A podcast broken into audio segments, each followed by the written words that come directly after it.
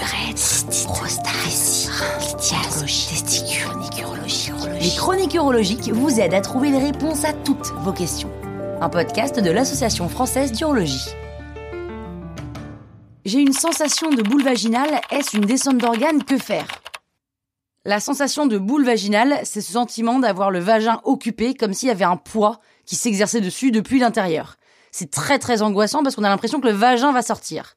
Heureusement, ça reste une impression. En fait, il ne va pas vraiment sortir, mais dit comme ça, c'est vrai que ça peut faire peur. Alors pour dédramatiser, il faut expliquer à quoi c'est dû et ce qu'on peut faire.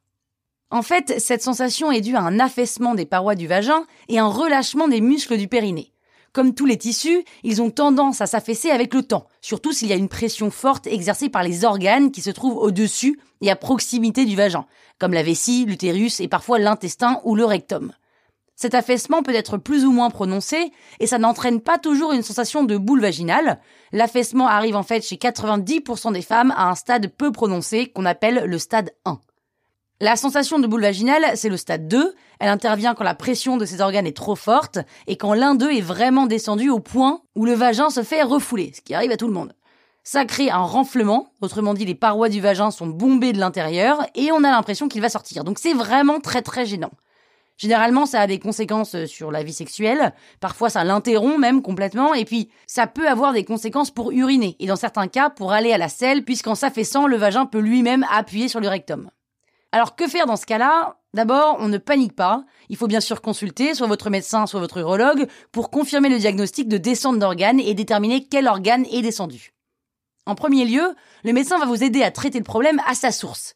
Si l'un des organes est descendu, c'est généralement parce que les muscles de votre plancher pelvien se sont eux-mêmes détendus. Ce sont les muscles qui vont du pubis au sacrum, l'arrière du bassin, et que vous contractez par exemple quand vous avez envie de faire pipi. Ce sont eux qui aident à maintenir les organes de cette région en place. Mais en raison de grossesses multiples ou bien d'une pression due par exemple au surpoids ou à de la constipation, il arrive que ces muscles perdent en tonicité. En gros, on n'arrive plus aussi bien à les contracter qu'avant, le plancher pelvien ne parvient plus aussi bien à les retenir. Si c'est le cas, le médecin va d'abord vous orienter vers une rééducation du périnée grâce à des séances de kiné. Il va aussi voir avec vous comment traiter les causes de son affaiblissement, en perdant du poids, en réglant la constipation, etc. En parallèle, votre médecin peut vous proposer la pose de ce qu'on appelle un PCR. C'est un anneau en silicone qu'on introduit dans le vagin et qui va servir à retenir la pression qui s'exerce sur ses parois. Un peu comme la voûte d'une cave ou ces poutres de soutien temporaire là si vous avez fait des travaux chez vous.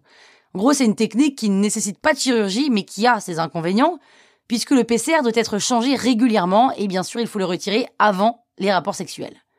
Si ces premières mesures n'ont pas eu assez d'effet, on peut recourir à une intervention chirurgicale. Il y a deux grands types d'interventions possibles.